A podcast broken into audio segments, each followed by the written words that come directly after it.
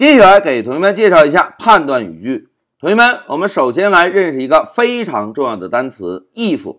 if 是不是如果的意思，对吧？在 Python 中啊，我们呢就使用 if 这个关键字来进行条件判断，而由 if 组成的语句，我们就叫做 if 语句或者判断语句。同学们，在接下来的小节中啊，老师首先针对开发中的应用场景，给大家介绍一下。在我们开发时，什么时候应该使用 if 语句，以及为什么要使用 if 语句？然后呢，再针对 if 语句的基本使用，给大家做个简单的介绍。我们先来做几个简单的小案例。等同学们对 if 语句的基本使用有所体会之后啊，老师呢再给大家介绍一下 if 语句的高级用法。最后呢，我们用一个综合性的案例来做一下判断语句这个知识点的收尾。好。目的明确之后，我们先来看一下在开发中判断语句的应用场景。那首先，老师问大家，同学们，在我们现实生活中判断多吗？哎，应该是非常多的，对吧？在我们生活中啊，判断是几乎无所不在的。我们每天都在做着各种各样的选择，我们每天都给自己各种各样的假设。如果这样，我们应该怎样怎样？如果那样，我们应该怎样怎样？哎，每天我们都在进行着各种各样不同的选择。那同学们看一下下面这两张配图啊。第一张配图是网吧的入口，门口挂了一个大牌子，未成年人禁止入内。哎，同学们看这个是不是就是一个判断，对吧？如果是成年人就可以进入，如果未成年呢，就禁止入内。这个是生活中的一个判断。那再看下面这张配图啊，这是一个火车站的安检配图。如果我们携带了危险品，还能登上远方的列车吗？显然是不允许的，对吧？这个同样也是一个生活中的判断。那接下来我们看一下程序中的判断。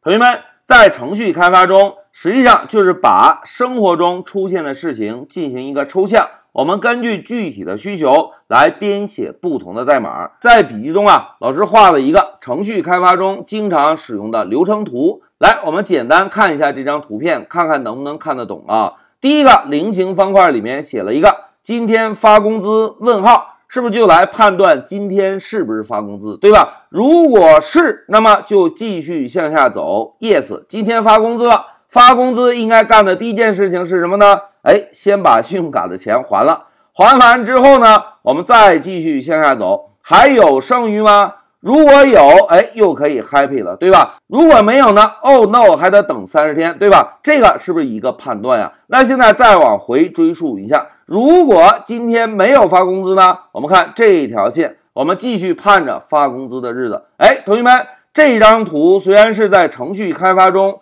经常使用到的一张流程图，但是大家在阅读起来有难度吗？是不是一目了然，对吧？那如果把这张图转换成代码，又是什么样子呢？大家看，if，哎，之前老师讲过，if 是 Python 中专门用来判断条件的，对吧？if 今天发工资，是不是就来判断今天是否发工资，对吧？如果发工资呢，我们先把信用卡钱还了，还完之后继续判断还有剩余吗？如果有，又可以 happy 了，哈哈哈！如果没有呢？Oh no，还得等三十天。哎，这个是代码的一种表现形式，对吧？如果我们继续向上追溯，大家看，if 今天发工资，如果没有发工资呢？哎，继续盼着发工资的日子。哎，这个就是用 Python 把上面我们看到的流程图翻译过来的一个伪代码。同学们看。这个伪代码在阅读起来是不是同样也没有什么难度，对吧？好，讲解到这里啊，相信同学们对判断已经有一个基本概念了。那现在同学们看笔记啊，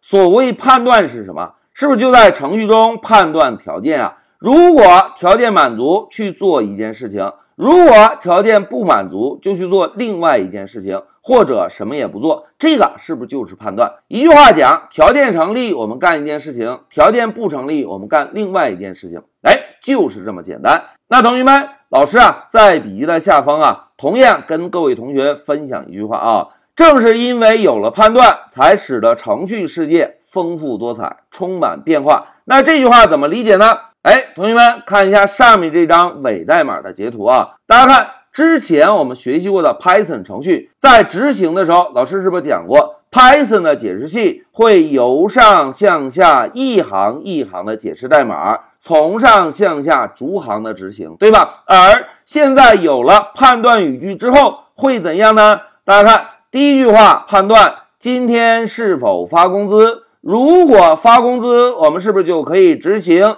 发工资条件满足之后的这些代码，对吧？那如果没有发工资，我们还会继续执行这块代码吗？是不是就不会执行这块代码了，而会执行没有发工资，接着盼着发工资的日子，是不是来执行下面这块代码？哎，同学们看，正是因为有了判断，我们的程序怎么样？是不是就不再像以往那样？单纯的从上向下一行一行执行，而是有了一个又一个分支。如果发工资，我们呢就执行这一块代码；如果没有发工资呢，我们就执行下面这块代码。而程序在执行的时候，会根据条件是否满足来决定具体执行哪一块代码，而不是把所有的代码都执行。哎，正因为如此啊，才使得我们编写完成的程序充满了变化，让我们的程序世界丰富多彩。那最后呢，老师再给大家做个小科普啊，同学们在程序开发领域啊，通常又把判断语句称为分支语句。所谓分支语句啊，就是判断条件是否满足，然后根据条件满足的情况去执行对应的分支代码。好，讲到这里啊，老师呢就给大家简单介绍了一下判断语句在开发中的应用场景。一句话讲，判断条件是否成立，根据条件是否成立去决定执行哪一个分支的代码。好，讲到这里，老师就暂停一下视频。